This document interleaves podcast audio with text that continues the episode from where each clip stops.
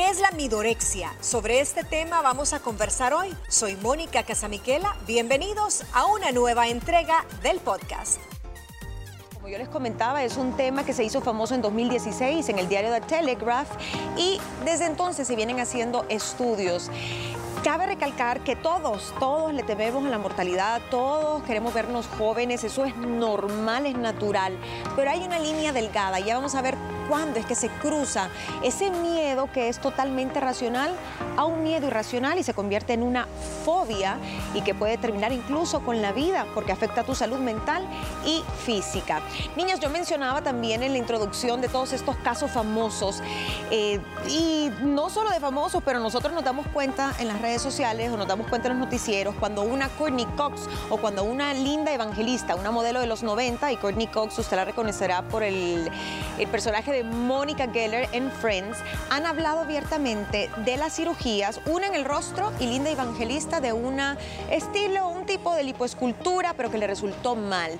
Y hablaron de todo lo que han sufrido y que si volvieran a tener la oportunidad de regresar al tiempo, dirían no lo hago y les afectó muchísimo. Hay muchos otros casos en su momento. ¿Te acordás aquella pasarela que nosotros pasamos acá en una de las notas o de las curiosidades del día hace como dos años? En esa pasarela sale Demi Moore con unos grandes eh, pómulos, que en realidad eh, ahora que está pasando, su ex esposo por todo lo que está pasando, salió un artículo diciendo que bueno que la rescataron buenos médicos, buenos esteticistas y buenos cirujanos porque ya se le bajó aquello de... Eh, Estaba bien inflamada. Sí, y estamos tal vez siendo injustas porque muchos procedimientos te inflaman en el momento y los resultados lo ves después y probablemente le cuadró con la fecha en la que ella tenía que hacer esa pasarela. Pero eh, creo que sí, hay varias, hay varias y, y lo debatíamos antes de entrar al aire. ¿Por qué se tiene que condenar más a la que está en un foro de espectáculo, en un foro de un, de, del cine, alguien de teatro, alguien de las novelas? Porque tiene más visibilidad, porque lo mismo la puede padecer alguien que tenga los recursos económicos y pasarse haciendo mil cirugías y retoques que no está en la luz del ojo público. Creo que todas se condenan a su dimensión. Por ejemplo, puedes tener, no sé, a lo mejor una persona cercana a ti, alguna amiga, no sé, algún ser querido que también está pasando por este tipo de trastorno, como lo menciona Gina, y es condenada por las personas que la conocen, ¿me entiendes? Por, por su círculo siendo figuras públicas de la magnitud de, estas artistas que estamos mencionando, pues son todavía más expuestas a ojo público, no nada más en su círculo social, sino a nivel mundial. Y a veces ellas suelen ser como el ejemplo para muchas otras, ¿me entiendes? Entonces creo que por ahí yo todo pudiera... Proporcional todo proporcional con el que te mueves. Definitivamente. Y se ve también en hombres. Hay que aclarar que los números están emparejando según los datos oficiales, pero las mujeres tendemos a ser más vulnerables por las exigencias sociales de juventud, porque se nos juzga muchas veces por qué tan jóvenes nos vemos o ay, qué bien se ve para su edad. Y todo ese bombardeo de mensajes, esos piropos que muchas veces nos hacen, claro, nos hacen sentir bien. Entonces, queremos un buen autoestima, queremos que nos vean jóvenes siempre y a veces se nos pasa la mano y ponemos en peligro nuestra salud con tal de encontrar esa eterna juventud. Pero mira, sabes que antes de que toques otro punto, hablando ahorita de, artistas, porque creo que es un punto bueno a platicar. Mira, es que hay una gran brecha entre hombres y mujeres. A un hombre a esa edad, si lo ves bronceado, cuidándose, oye, qué interesante, qué guapo, qué galán.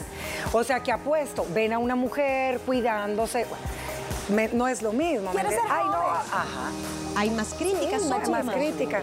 Eso es verdad. Pero ¿por qué sucede, niñas? Y estaba viendo, hay dos informes importantes sobre esto. Uno en Latinoamérica de Jorge Catelli, que él es un psicoanalista argentino, que hablaba sobre las variables tanto biológicas, es decir, lo que ya traemos programado como seres humanos, y algunas variables que son sociales, psicológicas y muy personales de cada persona, que a algunos los lleva a padecer este mal.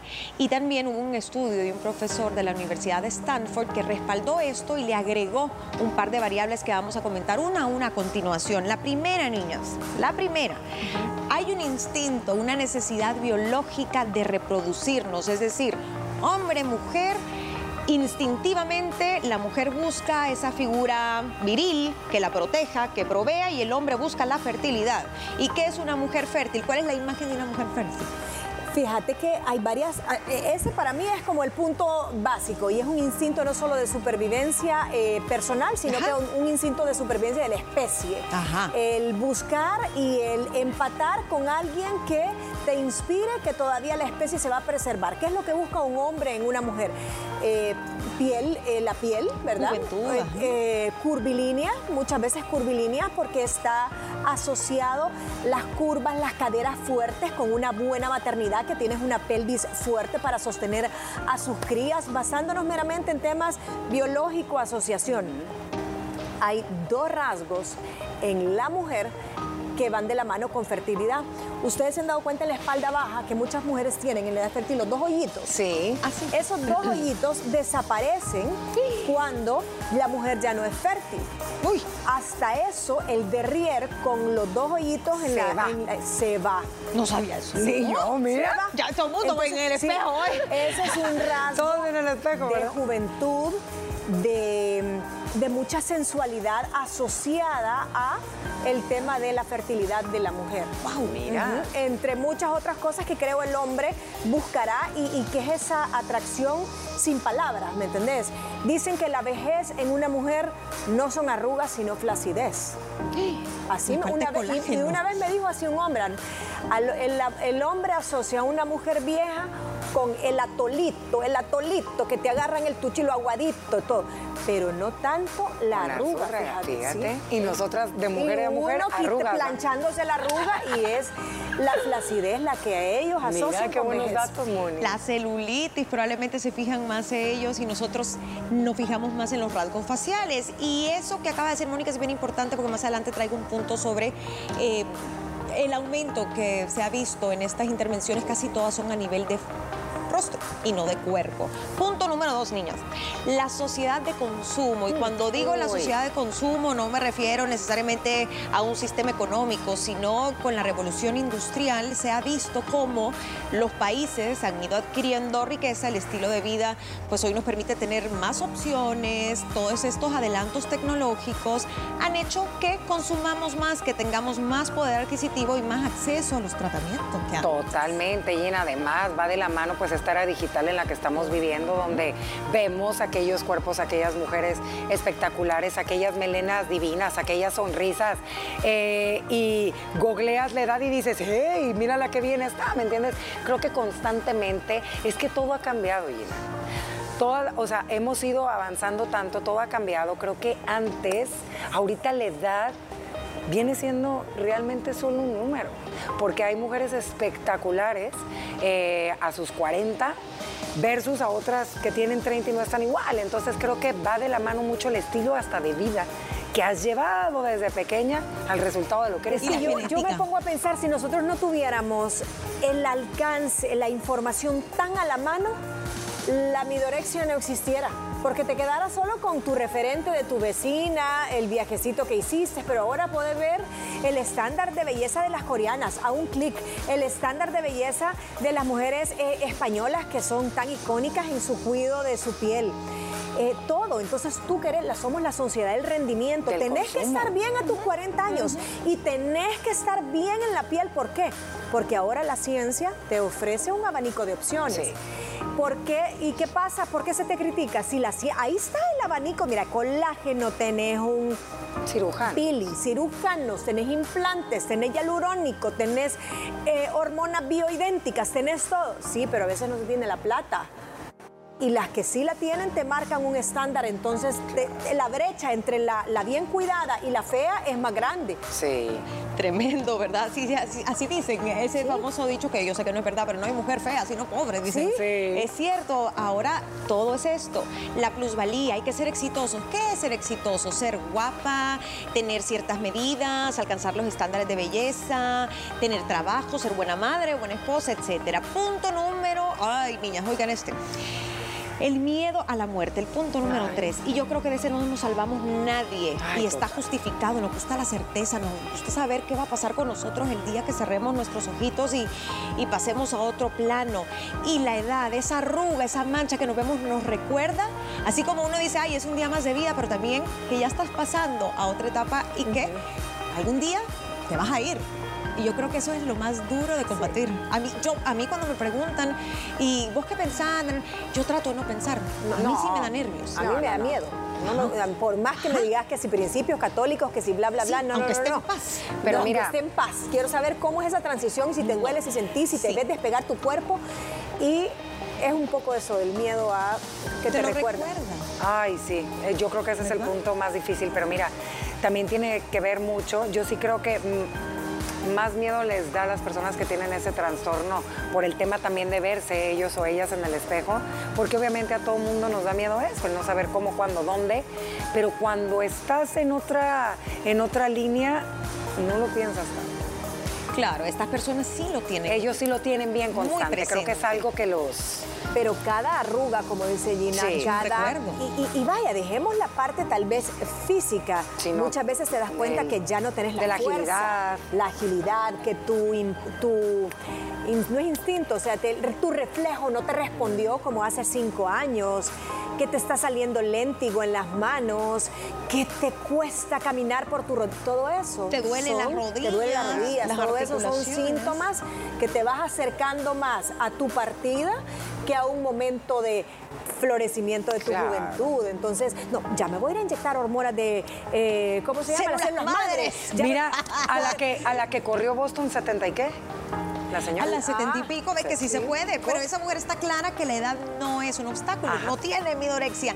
Y lo triste es que la midorexia no vaya usted a pensar que lo tienen mujeres de 50 para arriba. Midorexia se puede tener a los 20 y pico. Esos jóvenes que están buscando ya cambiarse sus rasgos o ponerse ciertas sustancias en, en el rostro porque ya le temen a envejecer y tienen 20, 25 años, así que nadie se salva.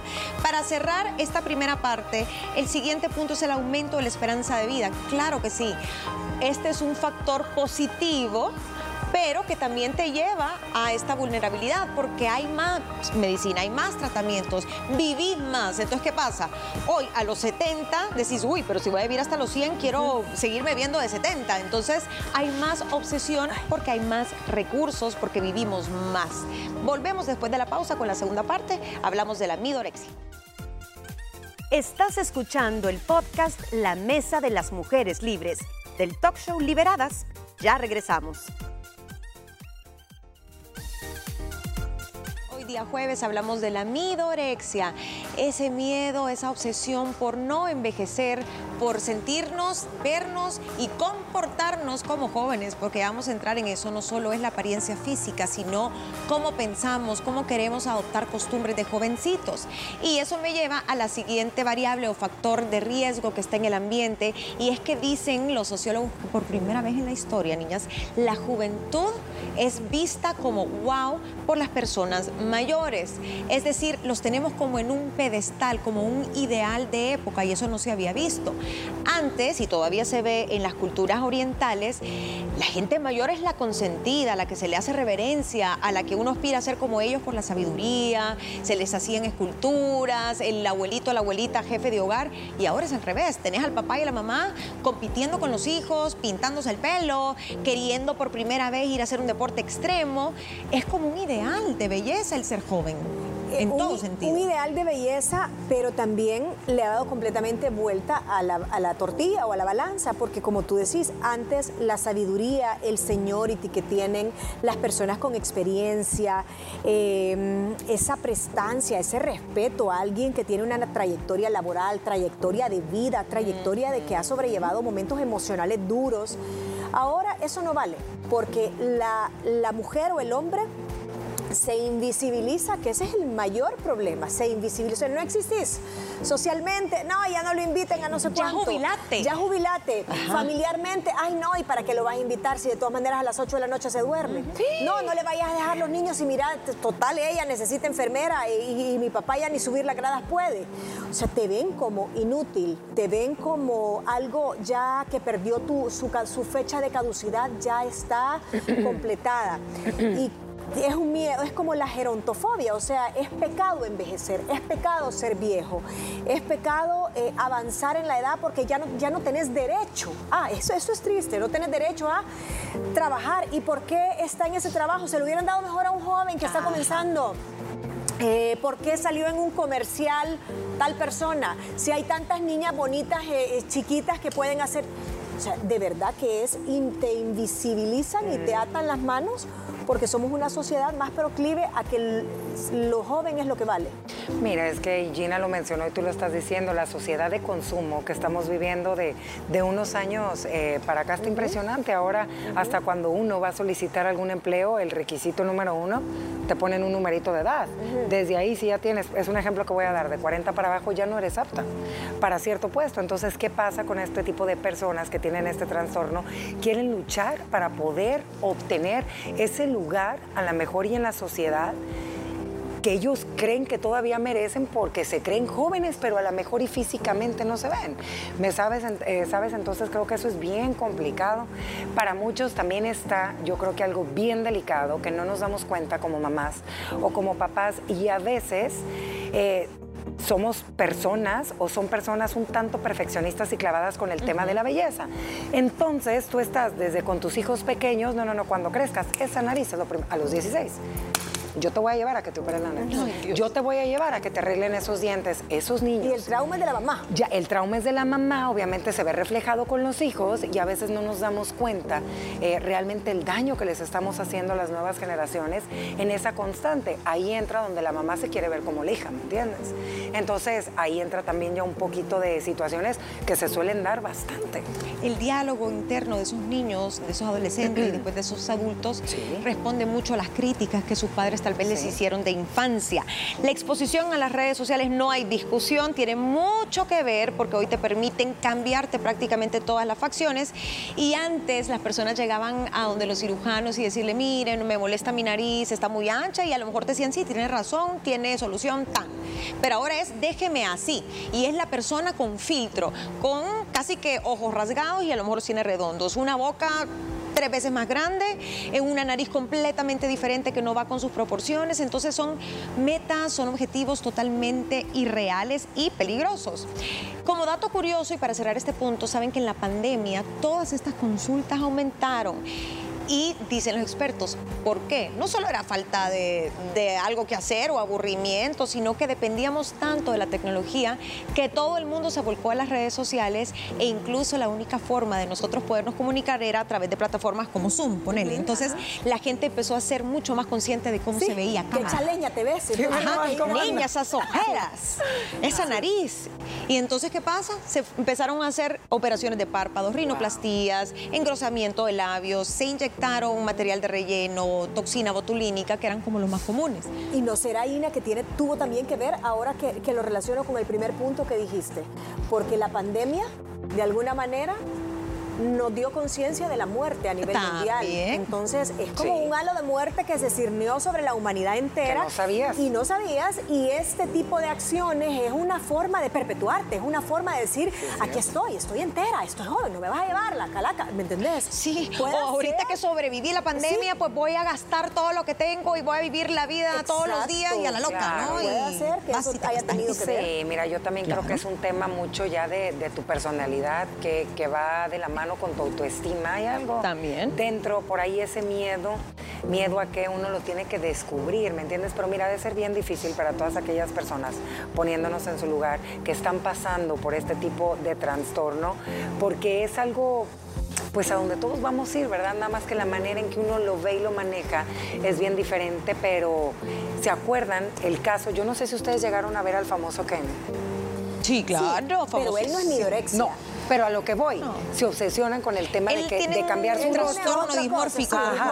Pero a, lo que voy, que va relacionado y te trastornas, o sea, te clavas tanto con una imagen como quieres ser, que al no vas y vas Porque y vas, él quiere ser como el muñeco, el muñeco humano. Quiere ser. Pero te das cuenta, bueno, Sharon Stone acaba de declarar que ella eh, ha sentido o sintió en su momento, después de los 40 años, cuando ya los papeles eh, ya no, se no era, ya no se los daban. Ahora bien, te vas a este tema y lo pones en la industria, vaya, la más cercana, nos vamos a México, por ejemplo. Te das cuenta como una Maribel Guardia, ella sigue estando, o sea, una mujer que ha sabido manejar el estar muy bien y la gente viene y le puede decir, no, pero es que ya no estás para telenovelas. Lo que ella tal vez ya no está es para ser la protagonista de 20 años, pero sí tiene todas las tablas para seguir estando vigente y que le den el rol según su edad, pero hay mucha gente que, no, que no, no, solo, solo tenés que estar joven y mejor valen más o aceptan más que te pinten las canas a que contraten a un viejo para que haga ese rol. Estás en una industria donde el abanico para que te den un papel de vieja, de abuela, de tía, de mamá o de lo que sea, igual de protagónico, de primera estrella. Sí. Te encasilla. Ajá, la gente te encasilla y ya no te quiere en, en, la novela. Es triste. Y además que pueden ser una super primera actriz o la villana o, ¿por qué no? Y esto es parte de la cultura, hacer telenovelas sobre la etapa de la tercera edad de una mujer. Te aseguro que muchas lo verían, una Victoria Rufo, una Maribel Guardia, una Erika Buenfil, que mucha gente se identifica con esa etapa de la vida que se puede vivir muchísimo más. Ahora, chicas, ¿qué les parece si punteamos cómo piensa o cómo actúa una persona que está viviendo con midorexia, esos síntomas? Y ojo, se puede ver con la cirugía, se puede ver con la cantidad de ejercicio o que tienen dietas muy restrictivas, pero también cómo piensan cómo actúan. Cómo hablan. Cómo hablan incluso, cómo se visten. A ver, tiremos así. ¿Cómo lo detectarían ustedes? A ver. Chaborrucos, que dicen, ah, está el viejo verde. O la chavarruca. Mujeres y hombres. Ambos, ambos. Mira, más allá de que creo que quedó súper claro los cambios lo físico. de cirugía física, Alguien que sale en las noches con el grupo de sus hijos. Uy. Voy a ir a un hijo que tal vez tenga 25 años y, el papá, ¡eh, yo me uno! Y te vas al bar, te vas a la discoteca, el hijo hace un trip de acá a Cancún con los novios, Ay, yo te voy a caer el fin de semana, hijo.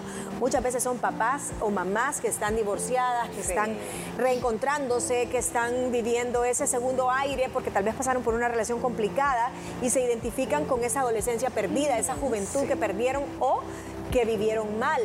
Eh, palabras, yo he escuchado... Palabras. Y el lenguaje de bichos. Sí. ¿qué pasó, men? Y el señor tiene como 80 años. ¿Qué onda vos? O que ocupan palabras que se vuelven de moda, se vuelven bien trendy para los bichos y que tú las empeces a, decir. Como va la de eh, no sé ni siquiera si está de moda cuando un, entre mis hijos apartaban algo y solo había un pedazo de pan decían chongas chongas es, es mío. Sí. Imagínate. Chongas. O sea solo quedó un cupcake de la chef y digo yo chongas mío jinx y como que si yo a estas edades a ustedes les dijera, chongas, me vería ridículo. No, yo me reiría. Te reirías. O que vayan dos señoras o dos señores y, ¡eh, yo voy shotgun! Adelante, ¿verdad? ¿Sí? O, que vayas una, a una reunión, algo así, shot, shot, shot. Shot, shot, y, y, para el centro, y para arriba, y para adentro, y, así, porque quiere volver a vivir. Fíjate que otra, otra característica que yo le decía a Moni, que son personas que les encanta estarse bronceando, que tienen que traer la, la piel tostada, tostada Uy, a mí me gusta. A mí también, Ojo, a mí también andar bronceadita. Pero yo no sé si ustedes conozcan, a mí una se me vino a la mente, pero no la voy a decir, que le encanta andar tostada, tostada, tostada, eh, que suelo ver bastante seguido. Pero de aquí, de El Salvador. Eh, sí, pero es en el tema de deporte. pero yo lo vería más como vanidad y no pero dicen por que por envejecer. Ah, bueno, no sé, Porque aquí el meollo es no quiero envejecer y el sol sí que te envejece. Pero el andar bronceado te, te da ver bien joven. Y bien cuerpo. Sí, porque la piel la tienes. Te borra la celulitis, toda la, con la ropa te combina. y te ves dorada. Y te ves dorada y las imperfecciones se te van. O sea, si tenés algún hoyito y hundido en la piel, se, te va. Entonces puede porque por ahí Sí, yo Las venas no se ven. Sí, ya ves. Las venas que se van Las varices. No agarre ideas, por favor, protéjase del sol. Constantemente batallan con su edad y solo les genera frustración. Es desgastante, niñas, se gastan el dinero, la energía, se despiertan pensando en eso, en qué van a comer, qué no van a comer, cuántas horas de ejercicio, estos suplementos, abusan a veces de los suplementos. Y como Nopao bien lo decía, esto viene acompañado muchas veces de otros trastornos. Sí, Ese eh, trastorno dismórfico corporal, la vigorexia, La vigorexia, el exceso al ejercicio, ¿sabes también qué suele suceder? Que es bastante común y a todos nos pasa, nos ponemos estándares de comparación bastante altos. Que ahí andamos en las redes sociales y no sabemos qué tan cierto sea la mejor y eso que estamos viendo a través de nuestro dispositivo. Entonces dice, ¡eh! Ella tiene 40 y ve cómo está. Ah, no. Yo desde mañana solo a lechuga y me voy a ir a... Ajá, Entonces creo que te pones estándares, ¿sabes? Que, que no podés... No son reales y sostenibles. Y tal vez sí son reales de esa persona. No, para pero ti. Tú no tenés la genética, no, tenés la voluntad, no tenés... Eh, Los el medios. dinero para pagar. Esa persona tiene un chef personal a donde le está contando las calorías, las proteínas y todo no, no es alcanzable. Entonces, yo sí creo que, que, también cada meta, lo que sí apoyo y siempre lo he dicho, es estar a tu 100. Ah, sí, en la Independientemente de la década que tengas, y hay ciertas cosas que tenés que dejar y aceptar que se quedan al 50% y otras llegan a cero. Sí. Eh, pero ¿cuáles puedes potenciar? ¿En cuáles áreas puedes estar? Sacarle partido donde tú sí puedes estar tu, buen, tu cabello, puedes estar bien con tu ropita, bien combinada, puedes tener un buen, bien hidratado tu rostro. Hay cierta flacidez que ya no la vas a volver a, ni con tres nudos atrás. Dicen que todo lo que sube baja. Con los tapes aquí, los hilos que se ponen. En... Sí, miren, todo es, creo yo, mantener un equilibrio. Esta personas también a veces van perdiendo, como tú decías, la concentración, ah, se van sintiendo que se cansan más, que no duermen igual, y todo eso lo asocian a la vejez y se frustran. Y saben que también se deprimen y empiezan a sufrir trastornos del sueño, empiezan a sufrir de ansiedad, empiezan a desarrollar otro tipo de desórdenes y ojo, esta depresión por vejez muchas veces lleva a las personas a hacer locuras, hasta terminar con su vida, hasta tomar algo que no se deberían estar tomando y luego termina en un hospital inconscientes. Hay que estar de verdad muy pilas con la gente que se comporta así, baja autoestima, solo quiere relacionarse con jóvenes porque cualquier amigo contemporáneo cambian de pareja, tienen problemas con sus parejas porque ya quieren algo más joven. Y por último, sienten que son incomprendidos, sienten que no encajan, que nadie los quiere, que no les aprueban su vida. Entonces se sienten definitivamente muy, pero muy mal. Para terminar, el consejo es, mire, revísese. ¿Cuál es su diálogo interno? ¿Se dice cosas feas usted mismo? ¿Es una persona que siente que todo, todo lo que le miran, lo que le ven o se siente criticado le afecta? Ponga el chequecito. ¿Es alguien que es muy restrictivo en sus dietas? ¿Es alguien que se ha aislado? ¿Es alguien que sueña con día de su muerte o con la vejez. Tiene usted exceso de tratamientos físicos, de tratamientos eh, de belleza. Es una persona que se la pasa comprando productos que le prometen la eterna juventud. También cumple el criterio. Así que ojo a eso porque a veces yo diría que el primer paso es darse cuenta y cambiar un poquito nuestra relación con nuestra realidad y ser más realistas, pero también si no es posible, tiene usted que consultar con un psicoterapeuta y ¿saben qué consiste eso? En un cambio de patrón de pensamiento, de conducta que lo lleva a la autoaceptación de su físico, de sus capacidades y de su realidad humana. Con esto finalizamos la Mesa de las Mujeres Libres. Gracias por escucharnos. De este y otros temas vamos a estar conversando de lunes a viernes en nuestro programa. Te recuerdo que nos puedes sintonizar en vivo de 12 del mediodía a 1.30 por la señal de Canal 6 y seguirnos y comentarnos en redes sociales como arroba liberadas TCS. ¿Sabes comunicar tus sentimientos cuando algo te molesta o te sientes enojado o enojada? Sobre esta interrogante debatiremos mañana.